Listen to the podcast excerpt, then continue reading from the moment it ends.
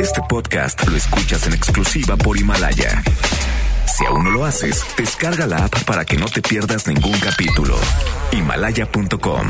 MBS Noticias presenta a Víctor Sánchez Baños, el trasfondo de la política y los negocios. Comenzamos.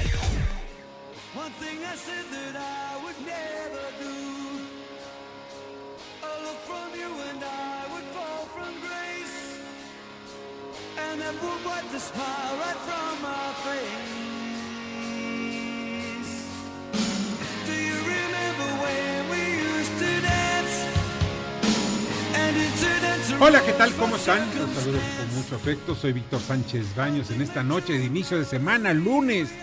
Llega uno siempre con mucha energía, ya saben, con muchas ganas de, pues, estar presente en lo que es la noticia. Hoy es un día muy intenso de información. Los saludo a través de la frecuencia de MBS Radio, la 102.5 de FM desde la Ciudad de México. Acompáñanos durante una hora para que juntos analicemos y discutamos la información de los asuntos de poder y dinero que leerán y escucharán el día de mañana. Sintonízanos también en vivo en streaming a través de mbsnoticias.com. Están conmigo, bueno, está conmigo Carmen Delgadillo. ¿Cómo estás, Carmen? ¿Qué tal? Muy buenas noches. Muy buenas noches. Debate. Comunícate. Comenta a Víctor Sánchez Baños en MBS. Twitter, arroba B. Sánchez Baños y arroba MBS Noticias.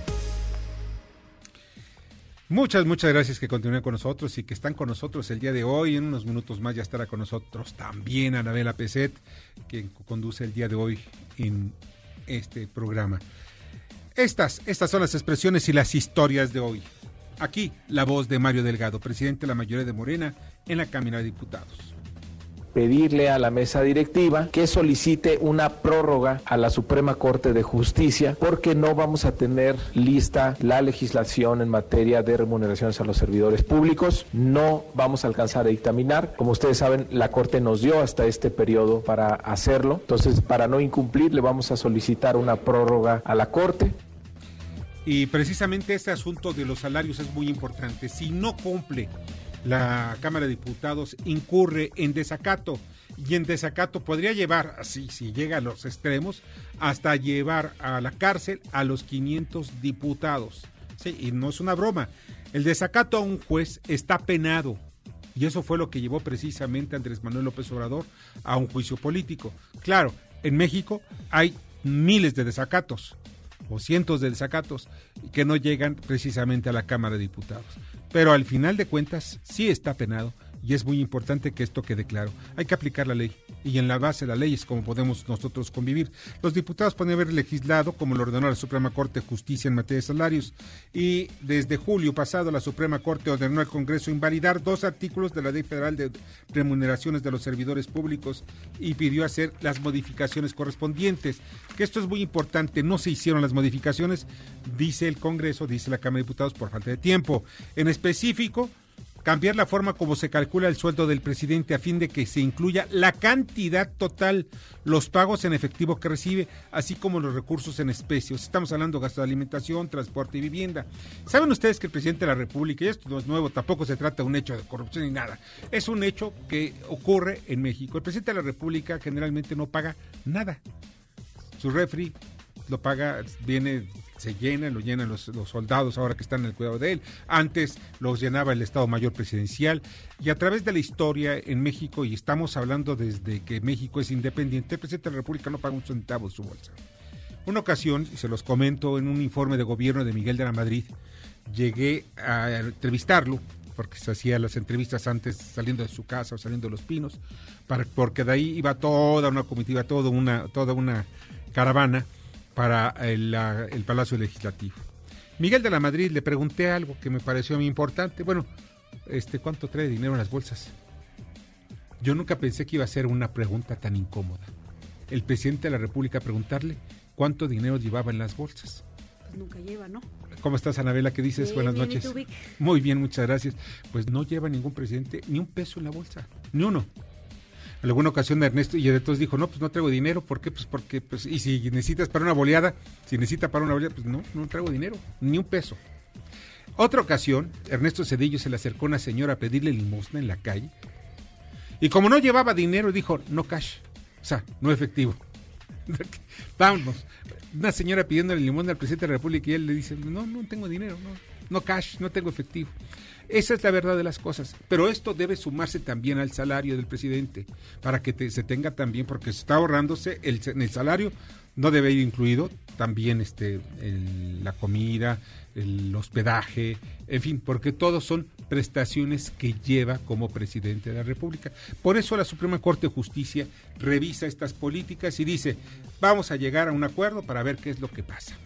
O sea, en pocas palabras, es así como se lleva a cabo lo que todos los mexicanos necesitamos ver. Los salarios y las prestaciones, las remuneraciones del sector público deben irse en ese sentido. Esta es la voz de Mónica Almeida, diputada del PRD. La ley de navegación y comercio marítimo, la ley de puertos y la ley de administración pública federal, es para integrar de una vez por todas la autoridad marítima nacional. Por otro lado, generar una rectoría única en la formación de recursos humanos y por otro lado, administrar todas las funciones de dragado para el desarrollo de nuestros puertos. Porque no se están trasladando las funciones a la Armada de México, se están trasladando funciones a la Secretaría de Marina. Bueno, por favor, ¿qué es la Secretaría de Marina y qué es la Armada? Es exactamente lo mismo, digo, señora diputada, con todo respeto, como diría ya el clásico, respetuosamente le digo que es exactamente lo mismo. Se le están dando las facultades, se le están dando esas actividades a la Secretaría de Marina, a la Armada de México. Y miren ustedes, todo esto se le daba al sector privado, hoy se lo da a la, a la, pues, a la Secretaría, de, a Secretaría de Marina por ejemplo, dragar ríos, el dragar los puertos. O sea, ¿qué significa dragar? Limpiarlos. O sea, quitarlos, hacerlos incluso de mayor calado, o sea, de mayor profundidad para que puedan pasar los barcos. Esos negocios que eran del sector privado, se les entregaba a varias empresas. Había algunas empresas holandesas, otras este, belgas que llegaban a México y pues hacían muy buenos negocios. Alguna dragado, me acuerdo de una empresa llamada Dragados Mexicanos, que también se dedicaba a lo mismo. Pero pues en fin, al final de cuentas, estos negocios ya no están en manos del sector privado, van a quedar en manos de la Secretaría de Defensa Nacional. O sea, en manos de la Armada, señora diputada. Y se tiene previsto, se tiene previsto, por cierto, una reunión con los legisladores sobre este tema, pero a que no saben, se suspendió, se canceló, después de que se está diciendo que precisamente se le está dando a la Secretaría de Defensa y a la Secretaría de Marina varias de estas negociaciones. Pero en fin, forma parte de lo que es hacer política en la nueva, en la nueva, pues en la nueva era del gobierno mexicano. Y vamos, vamos precisamente a, con la reportera, yo no sé si está en la línea, la report- nuestra reportera, sobre el asunto del Tratado de Libre Comercio. Y es algo muy importante, quizás el tema de la semana es el tema del año. El Tratado del TEMEC, Anabela, tú sabes muy bien eso, estamos ya precisamente en el último momento. Es, Para probarlo, ¿no? sí, ya, eh, ya está ¿qué- aprobado. ¿Qué está pasando, Víctor? Así para que la audiencia que nos escucha, para la gente que no sabe ni qué es el TEMEC, ¿no? Que es la versión 2 del Tratado de Libre Comercio. ¿Por qué no se aprueba y en qué les puede afectar o por qué andan haciendo todo esto del outsourcing, por ejemplo? Y dicen que es con relación al TEMEC. Fíjate que primero hay que ver qué es el Tratado de Libre Comercio entre México, Canadá y Estados Unidos. Es disminuir las barreras comerciales. Arancelarias, ¿no? Sí, porque para esto, eh, pones arancelarios, es, es comercio porque son los impuestos que te pueden colocar, puestos que te, te pueden quitar. Cada vez que tú exportas algo a Estados Unidos o a Canadá, tú pagas una determinada cantidad. Quitar esa cantidad que es un impuesto ¿ves? de parte de los gobiernos que compran. ¿Para qué? Para proteger su industria local. Cuando el Tratado de Libre Comercio se quitan o se disminuyen casi al máximo. Eso nos permite, o nos permite Pues tener un libre costos, comercio ¿no? También bajar costos. costos y disminuir sobre todo. Mira, antes del Tratado de Libre Comercio en 1994, muchos quizá no lo sepan porque son muy jóvenes, pues no podías tú comprar una televisión más que irte a Tepito y comprar de contrabando. Porque las televisiones, imposible. La tecnología en tu casa estaba de locos. Sí, sí. Los celulares te Hasta costaban los la cara. chocolates, ¿no? ¿Te acuerdas? Sí, los No podías chocolates. comprar ni un chocolate más que afuera de, de Loma Linda del restaurante. Ahí nada más vendían puro gringo. Sí, sí, sí. O Era los, el único los lugar. cigarros. No, bueno, los cigarros, los cigarros, en fin, y todo lo que fuera de contrabando. Entonces el contrabando se estimulaba porque porque era la manera vino, licor, adulterado, todo lo que ustedes se puedan imaginar Ven, hasta estos Walkman en aquel entonces que eran unos eh, Los aparatos. escuchar. ¿Eh? Sí, los Walkmans. Los Walkmans que pues eran increíbles, sí, sí, como no me voy a acordar, ahí andaba uno como Y las la videocaseteras. Ah, no, cuando empezaron los videos, el VHS. fax y todas esas cosas. Fíjense que todo este tipo de cosas no estaban al alcance del consumidor. Cuando se abre la frontera, pues ya estaban al alcance de todos los mexicanos. Y la verdad estaban casi al mismo precio o un poquito más caro por la cuestión de transporte, logística, lo que ustedes quieran, que en Estados Unidos o en Canadá. O sea, eso nos dio el Tratado de Libre Comercio desde el punto de vista práctico. ¿no? Ya esto llevado también a los sectores industriales, a los sectores automotrices, etcétera. Pero otra de las cosas, ¿qué es lo que está en medio de todo esto, de la nueva negociación? ¿Por qué la nego- renegocia eh, Donald Trump?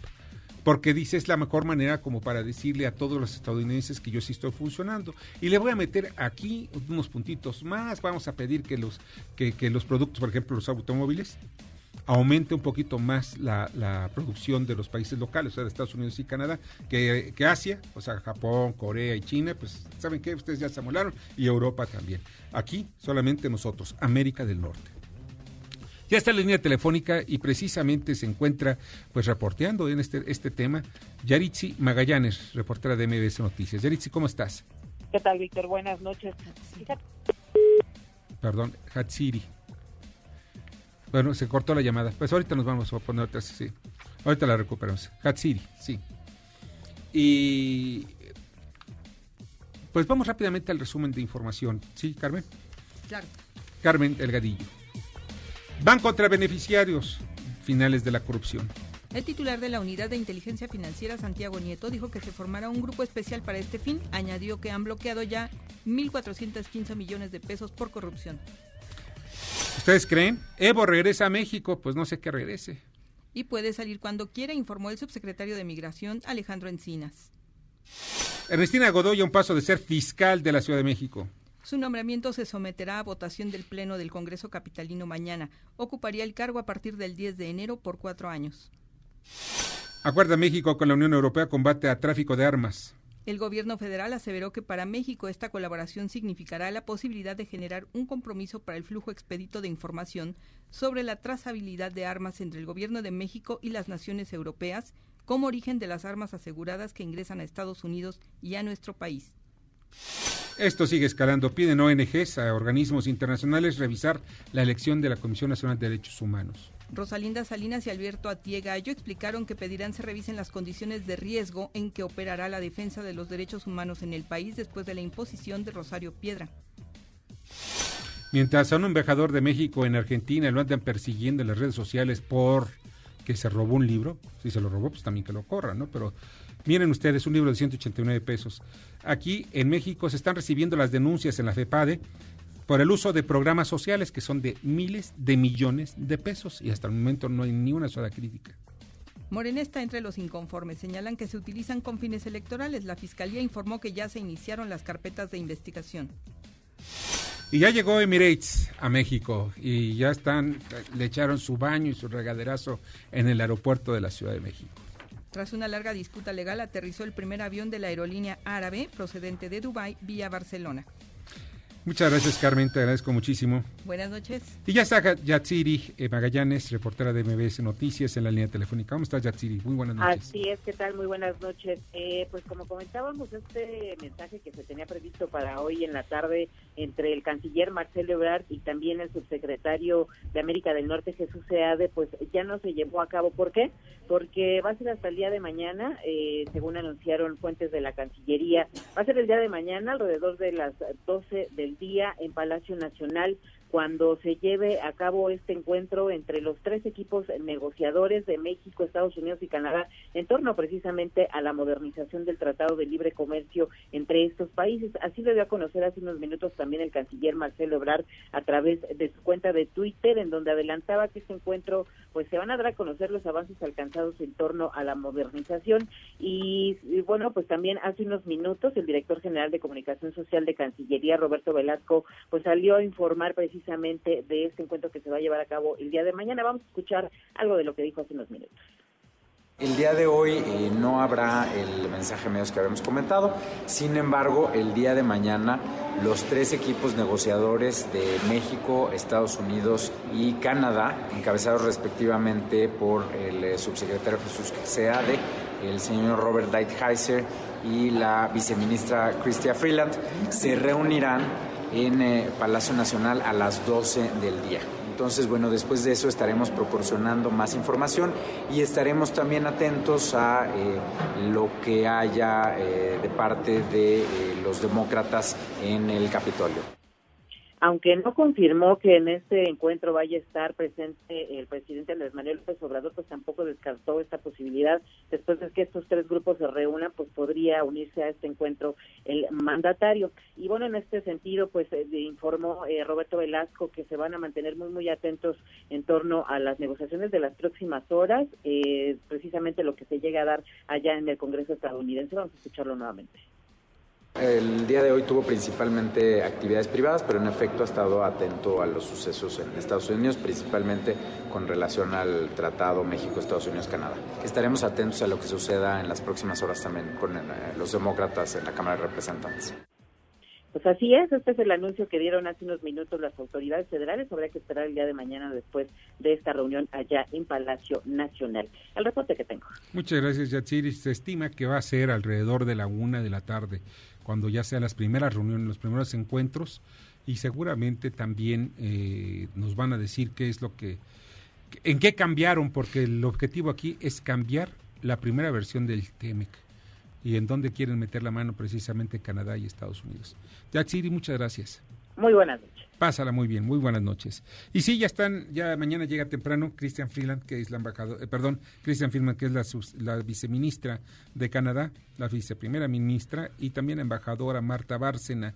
Eh, ya están a punto de, de, están checando algunas cuestiones en la Cancillería. Yo tengo información en el sentido de que esta noche están precisamente viendo algunas de las propuestas que está pidiendo Estados Unidos. Concretamente está pidiendo los demócratas, los demócratas de Estados Unidos, el Partido Demócrata, los legisladores demócratas, para ya acelerar todo este proceso. En juego se encuentra la sucesión presidencial de Estados Unidos. El próximo año van a haber elecciones donde puede reelegirse Donald Trump entonces quieren ganarle de alguna manera haciendo algunas correcciones al, al que firmó Donald Trump, porque hasta firmado entre Trudeau, eh, Donald Trump y en aquel entonces Enrique Peña Nieto, pero que ratificó el presidente Andrés Manuel López Obrador.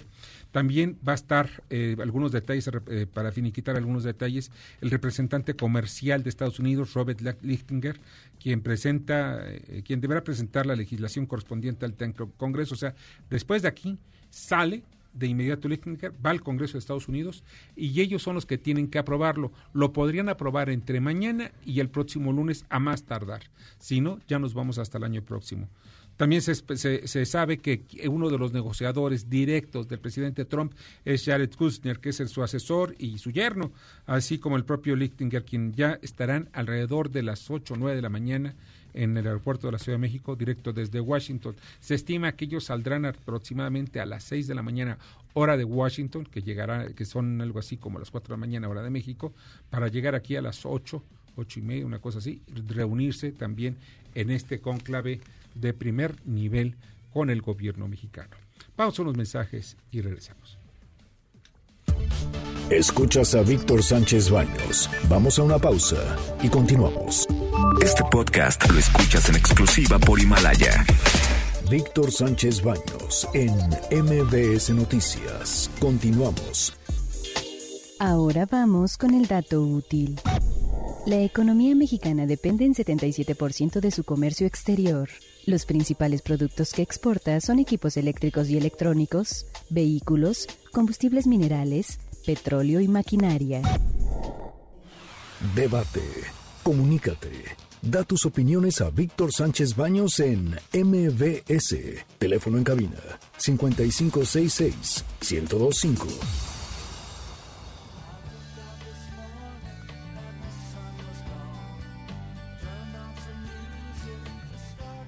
Muchas, muchas, muchas gracias que continúen con nosotros en MBS Radio en este lunes principio de semana y ya están a todo lo que dan las fiestas, ya todo el mundo ya está haciendo sus despedidas de año. Miren, disfruten, nada más que eso sí tengan mucho cuidado, no salgan jarras y si es necesario salir jarra o si pueden, no tienen de otra, pues utilicen un taxi, miren, es lo mejor que pueden hacer. Ya está la línea telefónica, le agradezco muchísimo la maestra Maribel Flores, investigadora de Gestión Pública y Ciencias Políticas de la Escuela de Gobierno y Transformación Pública del Tecnológico Monterrey en Puebla. Hola, ¿qué tal Maribel? ¿Cómo estás? Muy buenas noches. Hola, ¿qué tal? Muy buenas tardes, muy buenas noches, perdón, buenas noches al auditorio. Sí, no, muchas gracias. Oye, pues ya estamos en el preámbulo de lo que puede ser ya la- la- el inicio, más bien la aprobación por parte del Poder Legislativo de Estados Unidos con Canadá, ya México ya lo aprobó, pero del TEMEC. Pero, ¿qué es lo que tú ves de riesgos ahora con esta última revisión que dijo el canciller? El 90% es intocable, pero ese 10% es muchísimo.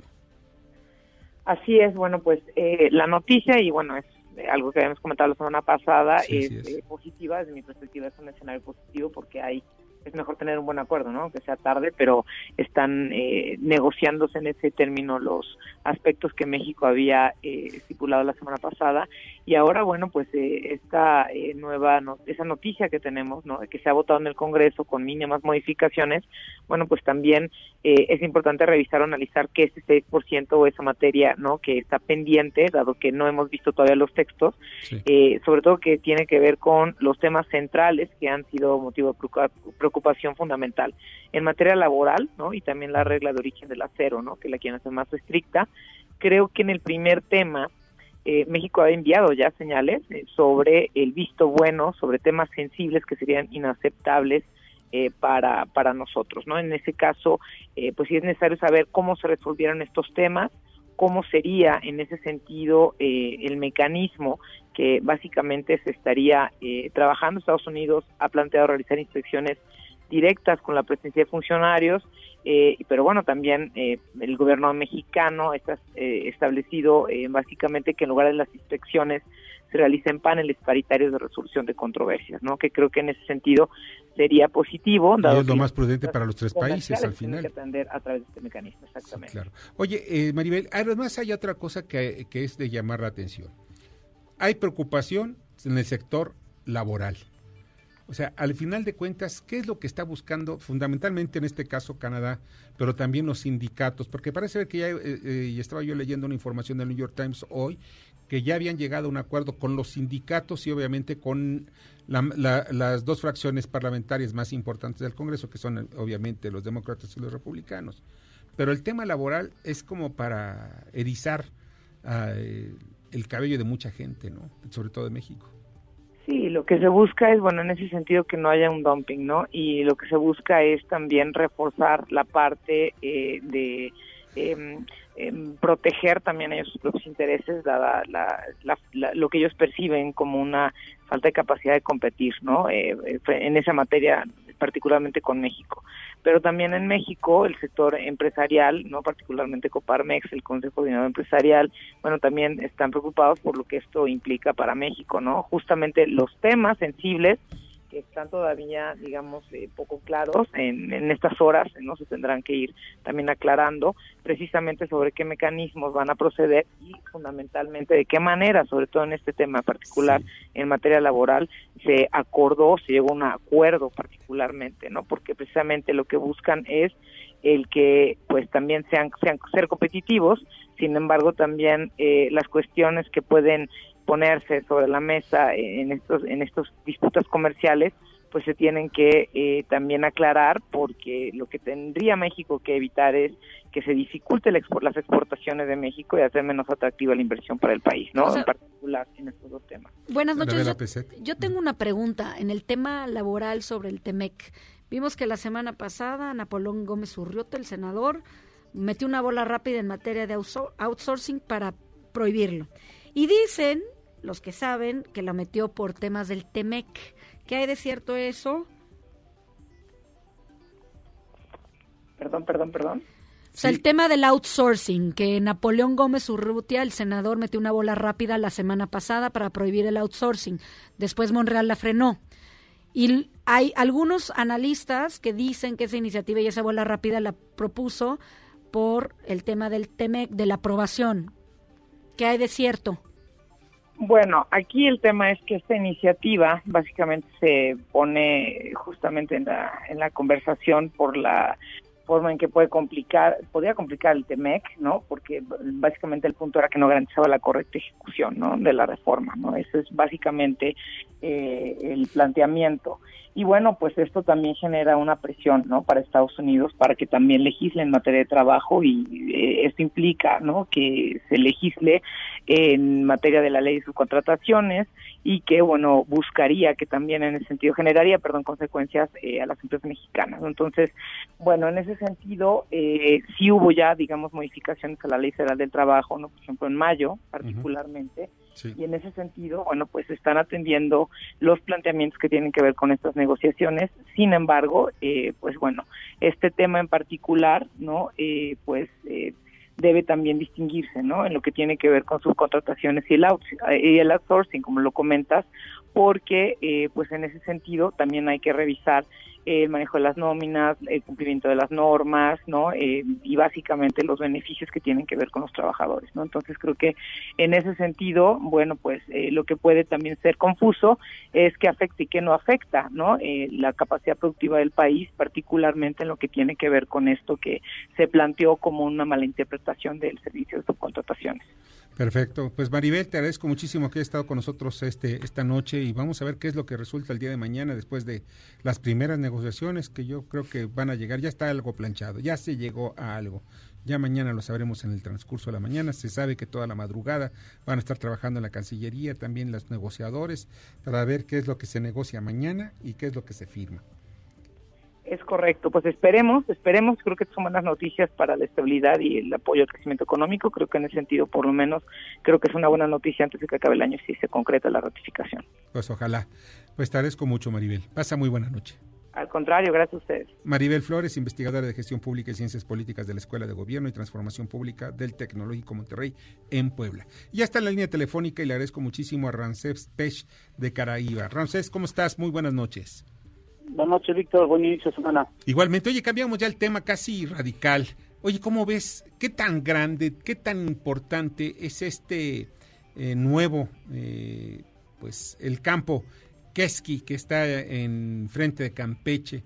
Eh, ¿Qué tan poderoso es? ¿Similar a Cantarel o, o ya Cantarel, después de Cantarel no va a haber otro de ese tamaño? Bueno, lo que hay que entender, el campo, el que el que se anunció este el sábado, que más o menos son 500 millones de barriles en, las, en lo que se llama reservas 3P, sí. posible. Hay que hacer sí, hay que hacer investigaciones y hacer inversiones para poder pasarlas de posibles a aprobadas. Y esto significa que Pemex tiene que tener cierta cantidad de inversión que le tiene que dar la administración. Te comento, este pozo y estos y este campo ya tiene más de 3, 4 años que se se les autorizó a Pemex por parte de la Comisión Nacional de Hidrocarburos y el día 6 de agosto se autorizó lo que se llama un pozo delimitador. Hoy en día en ese campo, que es la parte de la región sur, ¿Qué son Un pozo delimitador. Haz de cuenta que vamos a ponerle un cuadro, en medio pones un pozo exploratorio y, a los, y, en los, y en los vértices del cuadrado vamos a hacer pozos delimitadores para establecer cuál es el tamaño del yacimiento y hasta dónde está, hasta dónde está yendo el crudo. Eso es lo que llamamos nosotros pozos delimitadores. Oye, Ramsems, una pregunta nada más rapidísimo. O sea, ¿qué es que dice Pemex hace tres días? Este pozo va a producir 4.500 barriles por día con un potencial de 7.500. Eso ahora sí que para... ¿Qué, qué, qué, ¿Qué alcance tiene esto? Pues que parece muy chiquito porque exportamos un millón y medio diarios, ¿no? Exactamente. Lo que hay que, lo que, hay que ver es que el, campo, para el, para el año 2021, estiman que el campo puede producir 110 mil barriles. Lo que acaban de comentar es que son pozos exploratorios y delimitadores que tienen producción, lo que llamamos de suerte, que es anticipada y está teniendo una producción de 4.000 a 7.000. No quiere decir que eso van a producir al día, sino que cuando se estabilicen posiblemente lleguen entre 3.000 y 4.000 barriles diarios. Lo importante que es un crudo ligero, que está entre, le llamamos 35 y 45 grados API, que es lo que significa que es un crudo que nos va a ayudar a compensar la caída de ligeros que del año 2018 al 2019 ha caído más de 100 mil barriles. Es una de las ventajas de poder haber descubierto este, darle la continuidad a este campo. Pero lo que hay que entender es que esto es importante para la nación porque se están reincorporando reservas, porque el día de hoy y en años anteriores no habíamos incorporado reservas. Y esto ayuda para que las calificadoras ya estén un poco más tranquilas en el sentido de que Pemex, por medio de asignaciones, tienen reservas para poder extraer crudo en el futuro y con ello pagar la deuda de largo plazo que pudiera tener ante la nueva política de no endeudarse y sobre todo que la Secretaría de Crédito Público ayude el próximo año, en el 2020, a Pemex como lo hizo este 2019.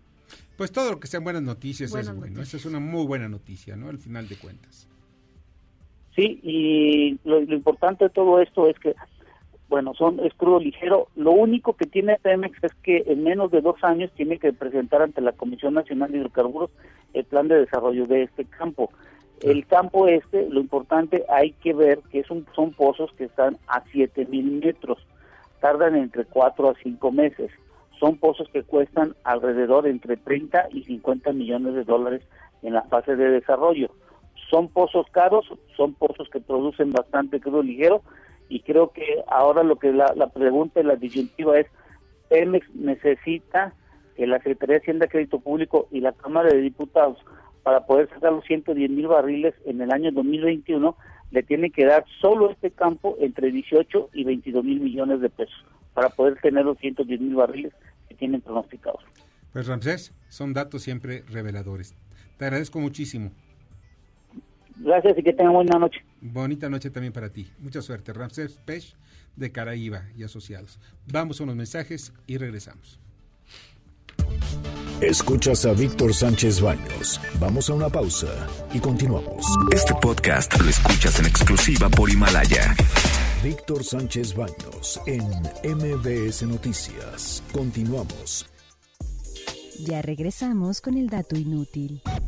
México tiene acuerdos de libre comercio con más de 40 países, entre ellos los que forman la Unión Europea, los de la Alianza del Pacífico y con los de América Latina. Facebook, Instagram y LinkedIn. Víctor Sánchez Baños. Tu voz se escucha en la radio.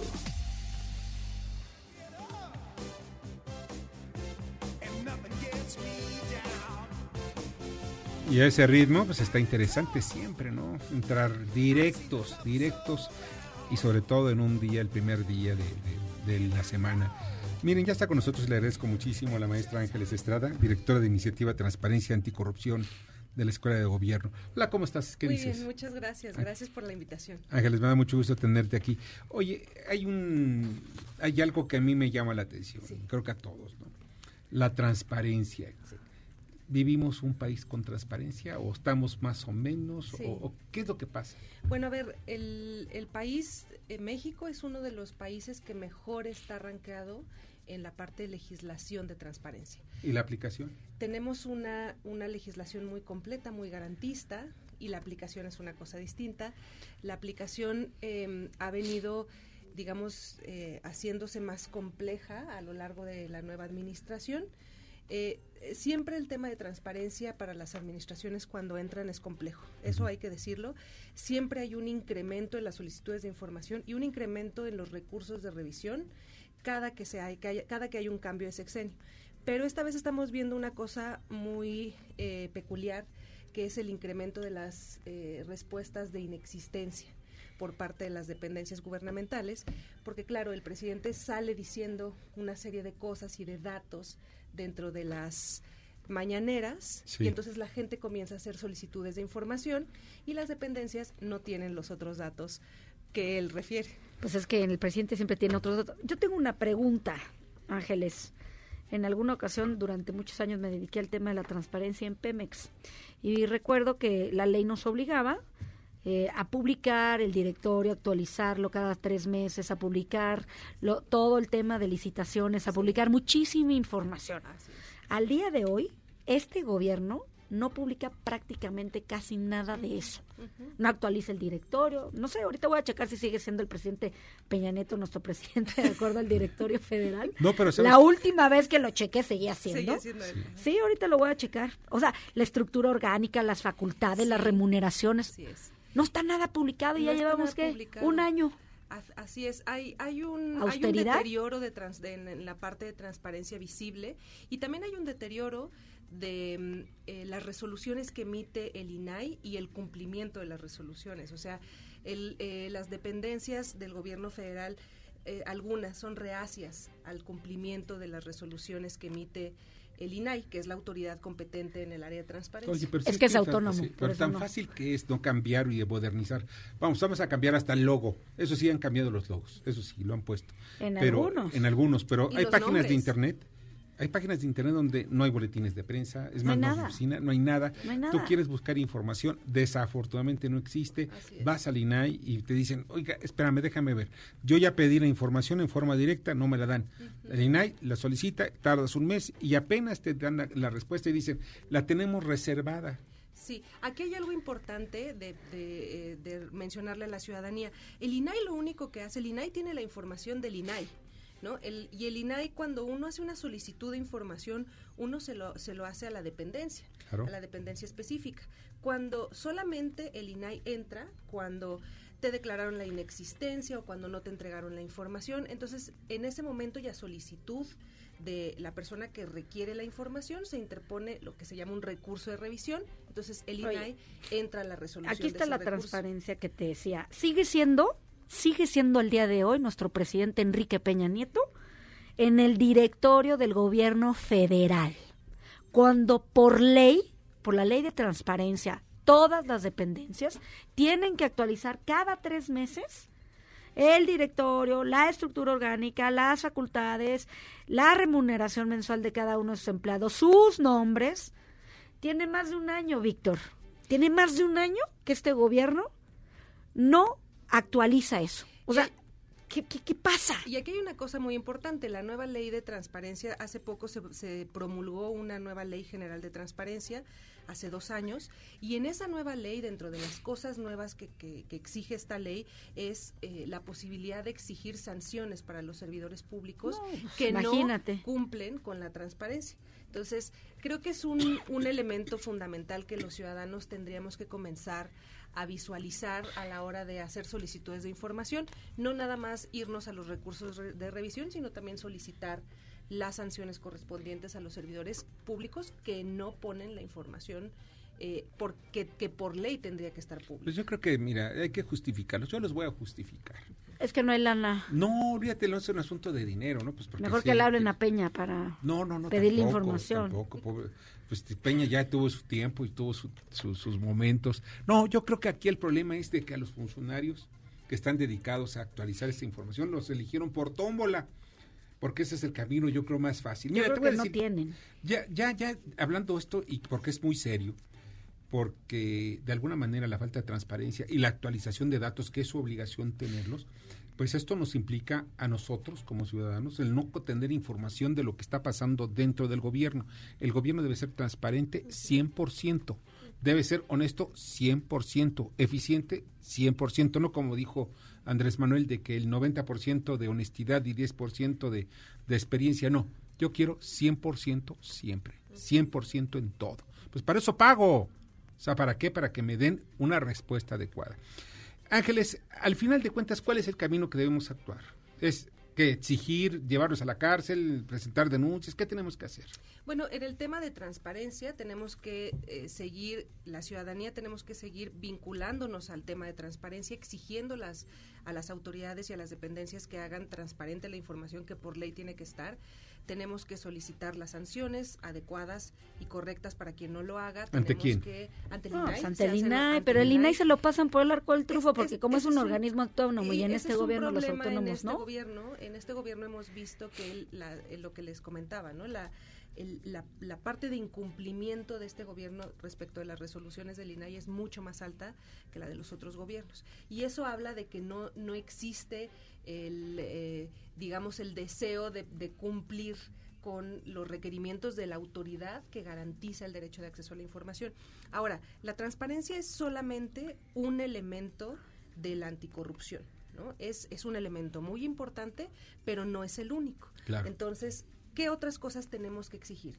Tenemos que exigir que el, el Sistema Nacional Anticorrupción funcione tenemos que exigir que se nombre a todas las autoridades del sistema nacional, tenemos que exigir que se les dé recursos a las autoridades, al secretario ejecutivo del sistema nacional, que le, le han bajado el presupuesto eh, de un año a otro. Este año le dieron dos millones de pesos. Dos millones de más pesos. En el, ajá, de lo Ah. que solicitó, de lo que ya tenían. Entonces le, le dieron dos millones de pesos más. Pero es, un, es una cantidad de trabajo. ¿Ustedes recuerdan cuánto dinero gastamos para hacer el nuevo sistema de justicia penal?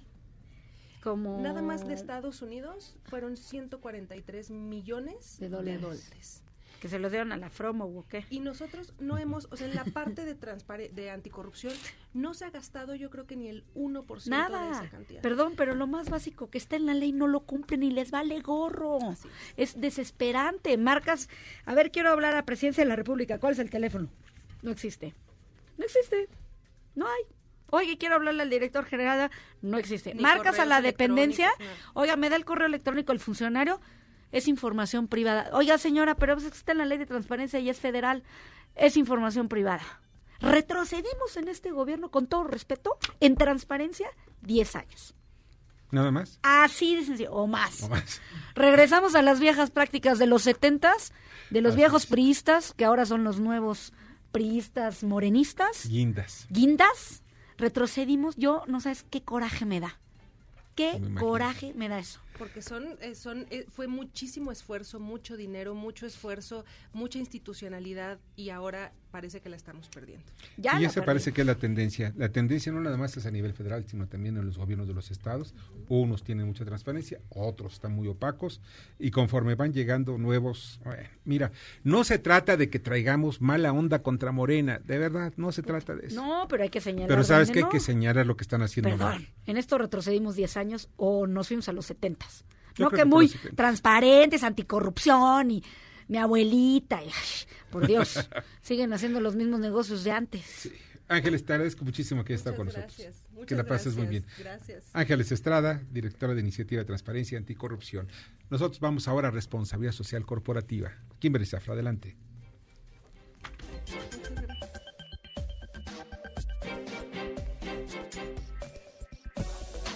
Gracias, Víctor. Muy buena noche. Te comparto que Servicios de Extracción Petrolera Lifting de México, filial de Grupo Cotemar, obtuvo las certificaciones ISO 9001-2015, ISO 14001-2015 e ISO 45001-2018, las versiones más actuales de las normas internacionales en materia de sistemas de gestión de la calidad, gestión ambiental y gestión de seguridad y salud en el trabajo, respectivamente. Las certificaciones de la Organización Internacional de Normalización o Estandarización, ISO por sus siglas en inglés, certifican que una empresa cumple con los requisitos de una norma internacional, con lo cual se asegura la calidad, seguridad y eficiencia de los productos y servicios a nivel global. Lift Team de México pasó por un proceso de auditoría por el organismo de certificación que evaluó la empresa cumple con los requisitos normativos y legales en beneficio de sus trabajadores. Hasta aquí la responsabilidad social corporativa, Víctor. Gracias y que tengan muy buena noche. Muchas gracias, Kimberly. Pasan muy bien, Kimberly Zafra. Y vamos al comentario y al análisis de Jorge Gordillo. Adelante, Jorge. Gracias, Víctor. Buenas noches. Aquí mis comentarios de inicio de semana. Ahora los mercados financieros en México iniciaron con resultados positivos. Es una semana clave para las negociaciones comerciales entre Estados Unidos y China, entre los, para los trabajos de procesos de ratificación del TEMEC. Hay elecciones en Reino Unido y una reunión de política monetaria de la Reserva Federal importante, sobre todo en su comunicado. Queremos saber qué es lo que va a hacer o qué, nos, qué mensaje nos va a dar hacia el, de cara al próximo año. En particular, la bolsa mexicana estuvo muy volátil, aunque alcanzó por momentos unas ganancias de 1%, cerró marginalmente. Del lado positivo, por estas condiciones favorables que se presentan en la cuestión de la ratificación del TEMEC. En el caso del peso mexicano, sí se apreció de manera importante. Habíamos cerrado la semana pasada en los 19.30. El día de hoy cerró en 19.23, continúa apreciándose. Y bueno, lo que tiene más favorable a los mercados financieros es todo lo relacionado al TEMEC, que en los últimos días han surgido muchas noticias. La mayoría en sentido de que los demócratas y la Cámara de Representantes es administrada por este, la administración del presidente Trump y México, que se están acercando a un acuerdo para aprobar la versión revisada del Tratado Trilateral. Incluso hace mención de que ya se cuenta con el apoyo de uno de los principales líderes sindicales estadounidenses. El TEMEC atraviesa un periodo crucial para determinar si pone a consideración o no el Congreso estadounidense durante lo que resta del 2019. El tema de la de conflicto comercial entre Estados Unidos y China es importante porque, como sabemos, esta semana concluye lo que habían dicho, donde podría aumentar aranceles Estados Unidos a China el 15 de diciembre. Entonces queremos ver avances o queremos ver una firma de, lo que han dicho que será la primera fase de la, del acuerdo. Por supuesto, es una semana crucial para ver si los mercados cierran del lado positivo a fin de, al finalizar del año o presionados en las siguientes tres semanas. Hasta aquí nuestros comentarios del día de hoy. Buenas noches. Escuchas a Víctor Sánchez Baños. Vamos a una pausa y continuamos. Este podcast lo escuchas en exclusiva por Himalaya. Víctor Sánchez Baños en MBS Noticias. Continuamos. Continuamos con el dato feo. Desde septiembre del año pasado, Estados Unidos, Canadá y México llegaron a un acuerdo para reemplazar el TLCAN firmado en 1994 por el TMEC. Sin embargo, solamente el Senado mexicano ha ratificado el acuerdo. Debate. Comunícate. Comenta a Víctor Sánchez Baños en MBS, Twitter arroba B. Sánchez Vanos y arroba MBS Noticias. Gracias, muchas gracias que continúen con nosotros en MBS Radio y en MBS Noticias. Miren ustedes rápidamente, les voy a comentar que pues ya checaron himalaya.com, ya bajaron la aplicación, Veanla, porque de verdad está sensacional. Yo ya la bajé, ya estoy encontrando los podcasts del programa, de nuestro programa de Víctor Sánchez Baños en MBS, y ahí encuentras todos, todas nuestras secciones, en fin, absolutamente todo. Eh, pues, chequenlo, por favor, pueden bajarla a través de iOS o Android, o bien en la página de internet himalaya.com. Ahí puedes crear tus playlists, descargar podcasts, en fin, tú no necesitas ser profesional para encontrar precisamente lo que puedes hacer eh, de verdad, es ilimitado. Puedes encontrar de todo, música, salud, finanzas, pero sobre todo puedes encontrar los podcasts de nosotros, de FM, MBS Noticias, La Mejor FM y Globo FM. No se los olvida. Y Malaya. Inteligencia financiera, el espacio de las pymes, las respuestas para impulsar el crecimiento de los emprendedores con David Lask, de Financiera Crece. Buenas noches, David, ¿cómo estás? ¿Qué dices? Buenas noches, Víctor, muy bien. ¿Y tú? Muchas pues, gracias por tenerme aquí nuevamente. No, al contrario, muchas gracias que estás con nosotros. A ver, platícanos, ¿cómo está este asunto de lo que vamos a encontrar con esto de los aguinaldos? Pues sí, es un recordatorio tanto para las pymes como para toda la gente que trabaja en una empresa. Sí. Recuerden que vienen los aguinaldos. Eh, eso puede ser o muy bueno o muy malo, dependiendo de cómo los tomes. De hecho, eh, un dato muy curioso, en el 2018 eh, México fue uno de los países que mayor proporción de su ingreso gastó en Navidad. Eso quiere decir que casi el 50% de lo que entró a, a, las familias mexicanas en diciembre se gastó en regalos y cenas y ya sabes todo eso. Yo, yo sé de gente que gasta el 100% o el 200%. Yo ya me lo gasté en el buen fin, o sea que ando en deuda. Exacto. Como va terminando el año, pues de repente viene el buen fin, viene Navidad, vienen todas las fiestas, ¿no? Eh, ¿Y qué hace uno? Pues están muchos de ellos dependiendo del aguinaldo. Entonces, eh, la recomendación ahorita Oye, como para empresario, la gente, si no tienes aguinaldo para pagar los aguinaldos, ¿qué haces? No, ese es el problema. ¿no? Eh, por un lado, eh, sabemos que los aguinaldos se tienen que pagar el, a más tardar el 20 de diciembre. Así es. Eh, todos, a excepción de aquellos que ganen más de 30 días de salario en aguinaldo, se tienen que pagar una sola exhibición. ¿no? Entonces, todos estén listos para recibir su aguinaldo o, en el caso de las pymes, para pagarlos. ¿15 días? 15 días es por ley. Pero, pues, las, las, claro que las empresas pueden dar más, ¿no? si, así, si así lo creen lo creen eh, eh, bueno para sus empleados, pero eh, las empresas pues siempre tienen problemas con esto, ¿no? Porque la mayoría de las empresas, y es la verdad, Víctor, ahorra. no, sí, no ahorran y no tienen previsto que al final del año van a pagar el aguinaldo. Entonces, lo bueno para estas empresas sería que a lo largo del año vayan poniendo ese guardadito para todos esos gastos adicionales que van a tener en diciembre. Uh -huh. eh, incluso si es una empresa que no le va tan bien en diciembre, que hay muchas de ellas, ¿no? Eh, bajan mucho las ventas, la gente se ve de viaje, pues que tengan ese guardadito, ¿no? Siempre, siempre.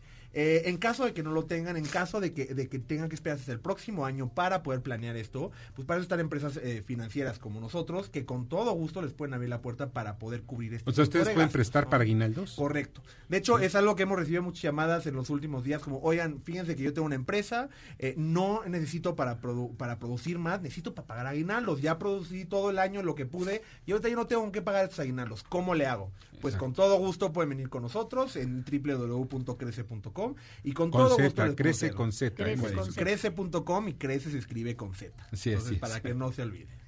Oye, entonces acueden contigo, ¿qué necesitan? Eh, pues mira, eh, lo único que necesitan es aplicar, es una aplicación en línea eh, que tarda unos 15 minutos y en 48 horas tienen una respuesta. Por lo tanto, de aquí al 20 todavía hay tiempo o para que puedan cubrir esos aguinaldos en caso de que no tengan ya cubierto esa parte. ¿Un mínimo de préstamo?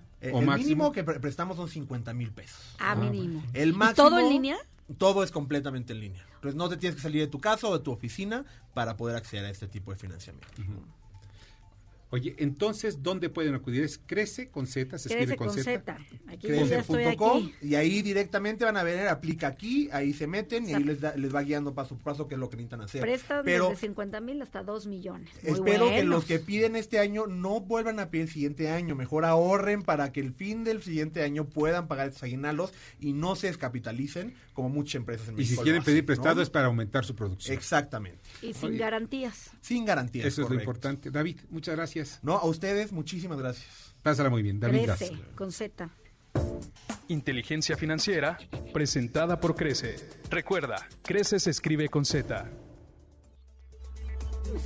Muchas gracias que continúan con nosotros. Vamos a las columnas político-financieras que leerán el día de mañana en los periódicos diarios de la Ciudad de México. Francisco Rodríguez, adelante.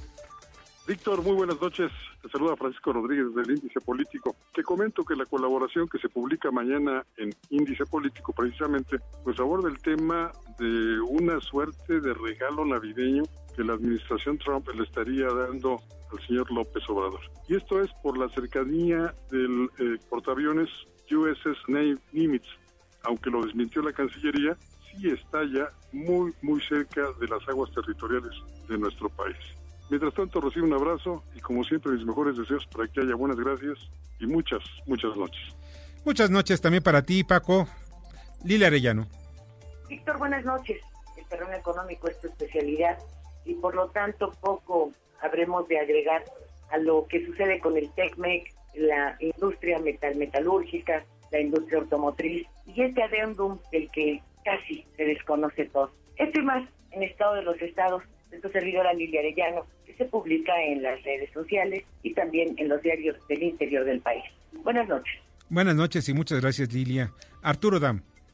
Víctor Radio Escuchas, muy buenas noches. El día de mañana en mi columna Pesos y Contrapesos en el diario La Razón, analizo un comportamiento del comercio exterior para el pasado mes de octubre, en el cual los resultados fueron mejores que en noviembre, pero si tomamos en cuenta los 10 primeros del año, hay una clara caída en el comercio exterior de nuestro país, producto del atorón. En pesos y contrapesos, mañana en La Razón. Gracias Arturo, pasa buena noche, Rogelio Varela. Muchas gracias, Víctor. Buenas noches a todos. Mañana el presidente Andrés Manuel López Obrador visitará Sonora para revisar el expediente de la contaminación del río Sonora. Mañana en corporativo en el Heraldo de México. Muchas gracias, Rogelio. Pasa buena noche. Julio Brito. Grave se presenta el panorama para los puertos y la Marina Mercante si mañana dentro de las Comisiones Unidas de Gobernación y Marina se aprueba la propuesta de 12 diputados de Morena quienes intentan depositar en la Secretaría de Marina la administración y manejo de la infraestructura portuaria y su operación al 100%. Eso y más en mi columna Riesgos y Rendimientos que se publica toda la semana en el periódico La Crónica de hoy. Julio, mi agradecimiento. Rosario Vélez. La Organización de Aviación Civil Internacional está empezando a celebrar su 75 aniversario y con este motivo hubo una celebración aquí en el Centro de Adiestramiento de ASA, Roberto Cobe González. Se le hizo también un homenaje ese día. Muy interesante porque hubo también la presencia femenina. Esto y más pueden leer mañana en la crónica. Muchas gracias, Rosario. Pasa muy buena noche. Darío Celis. Buenas noches, Víctor Mañana en la columna La Cuarta Transformación del periódico El Financiero vamos a platicar de las batallas pendientes para el año 2020 entre los rudos y los técnicos de la 4T. Temas, la militarización de los puertos, la iniciativa que pretende dotar de más poder a la unidad de inteligencia financiera, la ley de etiquetado a alimentos con su respectiva norma oficial mexicana y la decisión de grabar el ahorro con una tasa que va de 1.04 y 1. a 1.45, además de limitar a 30% la deducción de intereses. Estos son los temas pendientes. De esto vamos a platicar mañana en la columna la cuarta transformación del periódico El Financiero. Buenas noches. Buenas noches, Darío. Mauricio Flores. ¿Qué tal, Víctor? ¿Cómo están, amigos? Todos muy buenas noches.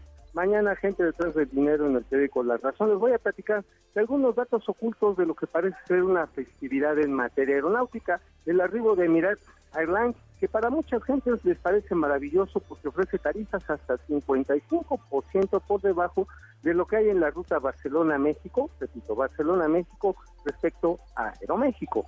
Sin embargo, detrás de ello, que parece tanta felicidad, hay un truco, se llama subsidios cruzados, pero mañana, esos los detalles en Gente Detrás del Dinero, Mauricio Flores, periódico La Razón. Muchas gracias, Mauricio Pasa, muy buena noche. Yo mañana les platico en mi columna Poder, Dinero en Eje Central, el diario Imagen, en Cuadratín, sobre los políticos que les gusta, perdón, los empresarios que les gusta la política.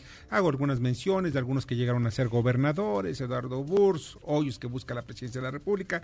En fin, estamos viendo todo aquello que puede representar para los empresarios, dirigentes empresariales, el poder político que, por cierto, el presidente del Consejo Coordinador Empresarial, el señor Salazar, pues está buscando la gubernatura de allá de Nuevo León. Bueno, mañana la agenda, al mediodía, la conferencia sobre el TEMEC en México. También se espera que los demócratas anuncien el mañana el inicio del juicio político, el impeachment contra Donald Trump, después de las arrolladoras pruebas en su contra por la trama de Ucrania. Y mañana también es el límite para que Rosario Robles comparezca ante la sección instructora. Esto tendría que serlo presencial, aunque puede mandar también, si ella lo desea, puede mandar una cartita. Y mañana asume la presidencia de Argentina, el kirchnerista Alberto Fernández, forma parte de la, de la eh, familia. Pues ya nos vamos, les agradezco muchísimo que hayan estado con nosotros esta noche. Muchas gracias, Anabela. Gracias. Anabela Peset. Muchas gracias, Bernardo Sebastián. En la producción, Jorge Romero. En la información, Carmen Delgadillo. En la asistencia y redacción, Fernando Moxuma. Y en los controles, Héctor Zavala. Yo soy Víctor Sánchez Baños. Les deseo una noche sensacional. Las opiniones vertidas en este programa son única y exclusivamente de estricta responsabilidad de quien las expresa. MBS Noticias presentó a Víctor Sánchez Baños, el trasfondo de la política y los negocios. Este podcast lo escuchas en exclusiva por Himalaya. Si aún no lo haces, descarga la app para que no te pierdas ningún capítulo. Himalaya.com